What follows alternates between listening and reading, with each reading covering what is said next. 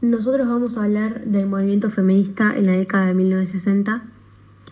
Para dar una introducción al tema, el feminismo es un conjunto de movimientos políticos, culturales, económicos y sociales que tienen como objetivo eh, buscar la igualdad eh, de derechos entre los hombres y las mujeres.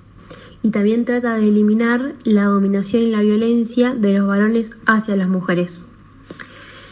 El movimiento principalmente fue liderado por Evelyn eh, y después eh, van a haber numerosas autoras y activistas que en su mayor parte van a ser de Estados Unidos y de Reino Unido y que ellas son las que van a llevar el feminismo al terreno del activismo, especialmente en un contexto em, de igualdad de derechos frente al Estado.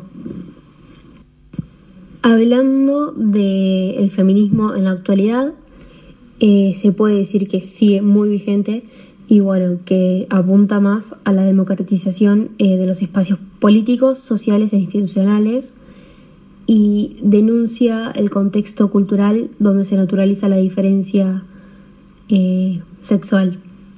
Si bien desde el siglo XX que, que se cree que fue el origen del feminismo, hasta ahora hubo muchísimos cambios, un montón, pero todavía ahora hay que tratar de que la sociedad pueda aceptar eh, las diferentes divisiones sexuales y nada, se sigue claramente luchando por los derechos de las mujeres y acá en Argentina eh, se sigue luchando por eh, la legalización del aborto. Origen del feminismo de las primeras feministas. Hiperquía fue una de las primeras mujeres filósofas con principios feministas. El origen del feminismo como corriente social se considera con la obtención del derecho al sufragio femenino a fines del siglo XIX y principios del XX. El primer país en establecerlo fue Nueva Zelanda y lo siguió Australia. En Europa, el país pionero en establecer el sufragio femenino fue Finlandia en 1906 y el, país, el primer país latinoamericano fue Uruguay en 1927. La primera ola del feminismo se concentró en obtener igualdad de derechos frente al varón, en, cuestiones como derecho al matrimonio, derecho de la propiedad e igualdad en capacidad de obrar. La segunda ola del feminismo aparece entre 1960 y 1970. Centra la liberación de mujeres, la desigualdad no oficial, la familia, los derechos en los lugares de trabajo, la sexualidad y los derechos a la reproducción. El origen del feminismo, llamado tercera ola, se, establece, comienza en 1970 y continúa hasta nuestro día.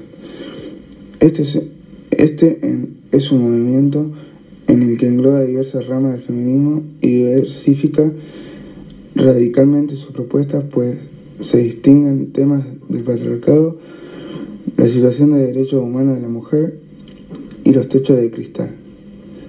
La limitación de hechos del ascenso de la mujer dentro de las empresas y organizaciones. Ahora vamos a hablar de las características del feminismo y la primera dice que el feminismo apela al principio universal de la razón como herramienta. Esto quiere decir que los hombres no cuestionaban la posición de las mujeres, pues la consideraban una consecuencia natural de su condición biológica. Las mujeres reconocieron la oportunidad para debatir esta idea, conscientes como eran de que los roles asignados correspondían a la tradición y no a la naturaleza del género. Desde ese momento, el feminismo, en todas sus manifestaciones, apela al principio de la razón como método para desnaturalizar la opresión y la violencia contra la mujer. La segunda característica nos dice que se apega al principio de la libertad individual. Es decir, que si la libertad es un derecho universal, no puede estar condicionada al género. El feminismo entendió y entiende que en una sociedad de iguales no puede haber menoscabo del derecho a la libre elección, el desarrollo de la propia personalidad, el ejercicio de los derechos civiles y políticos con base en el género o ningún otro elemento ajeno a la razón y la ética. Otra característica nos dice que activa la vindicación de derechos. La reflexión sobre la posición de la mujer en la sociedad es mucho más antigua que el feminismo como movimiento. pero no pasaba de ser un memorial de agravios. Desde que el movimiento comenzó a articularse, se convirtió en un camino para la defensa y la obtención de derechos, libertad y dignidad humana de la mujer. Otra característica es que el feminismo construye conocimiento, porque el feminismo no solo ha generado movimientos activistas, sino que también ha desarrollado un complejo entramado teórico. El movimiento feminista ha ayudado a elaborar un diagnóstico de la realidad social y identificar un conjunto de nociones que hoy son fundamentales para comprender los cambios de dirección histórica.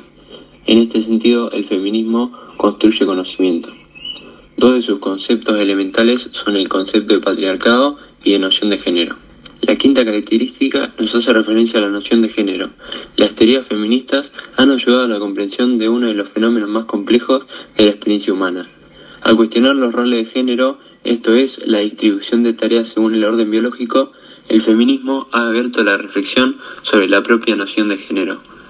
Así ha sido posible comprender que la noción de género es una construcción cultural y no es natural.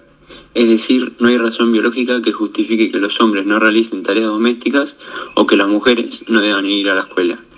La razón de esto es histórica y cultural, no biológica y natural.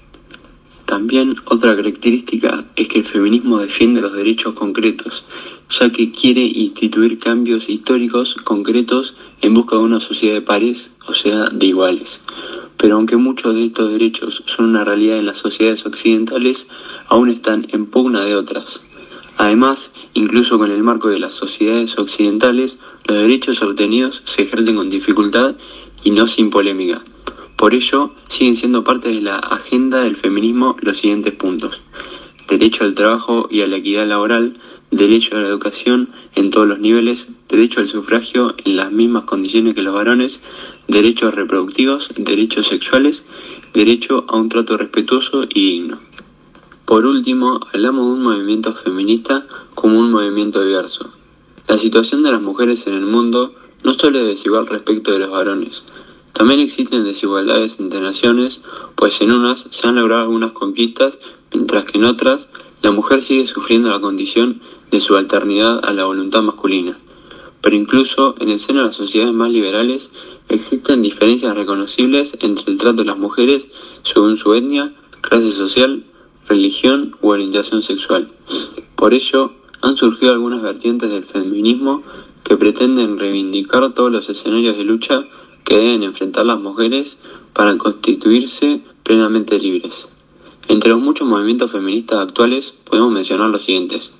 Feminismo filosófico, feminismo liberal, feminismo de la igualdad, feminismo de la diferencia, feminismo socialista, feminismo postcolonial, feminismo negro, feminismo lésbico, ecofeminismo y por último ciberfeminismo. La liberación feminista en los años de la crisis, 1960-1969. El periodo que transcurre entre los años 1960 y 1969 es uno de los más complejos en la historia estadounidense. Durante esos años, los Estados Unidos se embarcaron en una serie de procesos sociales, políticos y culturales que transformaron a la sociedad norteamericana.